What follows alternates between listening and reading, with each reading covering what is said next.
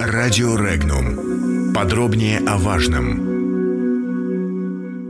Субсидии на детсады. Убить двух зайцев или погнаться за ними. В Министерстве просвещения России разработали документ, согласно которому предлагается выделять субсидии из федерального бюджета на создание дополнительных групп для детей в возрасте от полутора до трех лет в частных детских садах. В тексте документа говорится, что речь идет о субсидиях для негосударственных организаций и индивидуальных предпринимателей. Авторы документа считают, что данная инициатива может дать возможность матери выйти раньше из отпуска по уходу за малышом, а также повысить доступность дошкольного образования для детей. Руководитель фракции «Справедливая Россия» в Барнаульской городской думе Оксана Молодых считает, что эта инициатива представляется неоднозначной. Цитата. «Неоднозначная инициатива свидетельствует о том, что государство не в силах сегодня решить вопрос с доступностью дошкольного образования. Надо смотреть экономику инициативы.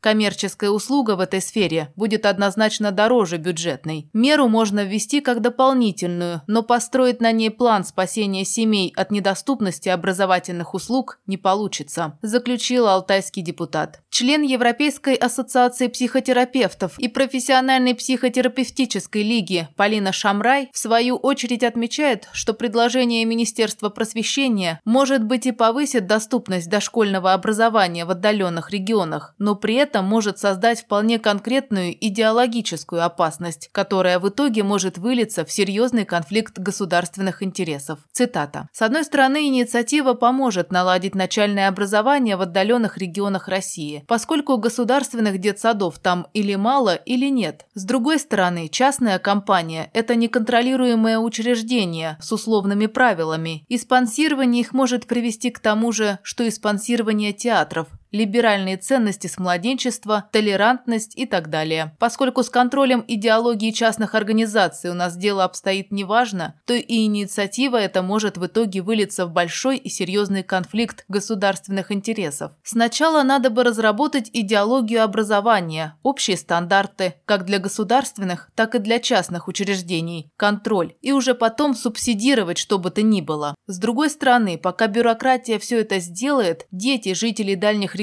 будут в дефиците дошкольного образования. Как совместить эти две проблемы, бюрократию и создание идеологии, неизвестно. Конец цитаты. Аналитик группы компании «Финам» Алексей Коренев заявил, что государство предпринимает ряд мер, направленных на поддержку нуждающихся слоев населения и улучшение демографической ситуации в стране. Подобные субсидии доступны только определенным категориям граждан России, а сама помощь не представляется в автоматическом режиме. Для ее получения требуется оформление целого ряда документов, что может занять время от двух месяцев и более. Цитата. «В целом же стоит отметить не только крайне крайнюю важность подобных мер, но и их своевременность, если учесть определенные трудности на рынке труда, вызванные демографической ямой 90-х годов считает эксперт. Вторым немаловажным моментом является доступность данных субсидий, которая может оказаться в определенной зависимости от расторопности и желании преодолевать бюрократические барьеры со стороны местных администраций. Ни для кого не секрет, что зачастую в регионах России федеральные законы пробуксовывают именно из-за вялой реакции местных властей, отметил Коренев. Доцент базовой кафедры торгово-промышленной палаты России «Развитие человеческого капитала» РЭУ имени Плешакова Плеханова Людмила Иванова-Швец также считает названную инициативу очень своевременной и актуальной, так как дефицит мест в детских садах существует уже давно. Она напомнила, что эту проблему старались решать разными способами, и это еще одно предложение, которое может помочь улучшить ситуацию, и особенно в возрастной группе до трех лет. В свое время почти повсеместно были закрыты ясельные группы, и не во всех садах и не в полном объеме их восстановили. Цитата. «Решать эту проблему проблему в государственных и муниципальных дошкольных учреждениях невозможно из-за огромной переполненности групп. Там ситуация зачастую такова, что даже лишнюю кроватку поставить негде, не говоря уже об открытии дополнительных групп. Но и в частных детских садах резервы не такие большие, отметила эксперт. Если государство будет субсидировать частные детские сады, то, конечно, они смогут принять на незаполненные места несколько детей, потому что большими площадями они, как правило, не располагают, и никакой санпин не даст разрешения, если не будут соблюдаться санитарные нормы. В настоящее время, по разным оценкам, недоступны Доступность дошкольных детских учреждений существует для 16% городских и больше 20% сельских территорий. Эта инициатива актуальна, скорее всего, для больших городов, особенно там, где возводят новые микрорайоны. В сельской местности частных детских садов практически нет. Это нецелесообразно, так как численность детей минимальная, и поэтому там проблему обеспеченности местами в детских садах не решить, высказала свое мнение Иванова-Швец. Напомним, инициатива о внесении поправок в государственную программу развития образования принадлежит Минпросвещения России. Согласно документу, увеличить количество мест в частных детских садах можно за счет субсидий из федерального бюджета. Для этого, согласно предложению, регионы будут сами составлять и отправлять в министерство списки групп и количество мест в них. Таким образом, авторы законопроекта намерены убить сразу двух зайцев, повысить доступность дошкольного образования для для детей и дать возможность матери выйти раньше из отпуска по уходу за ребенком.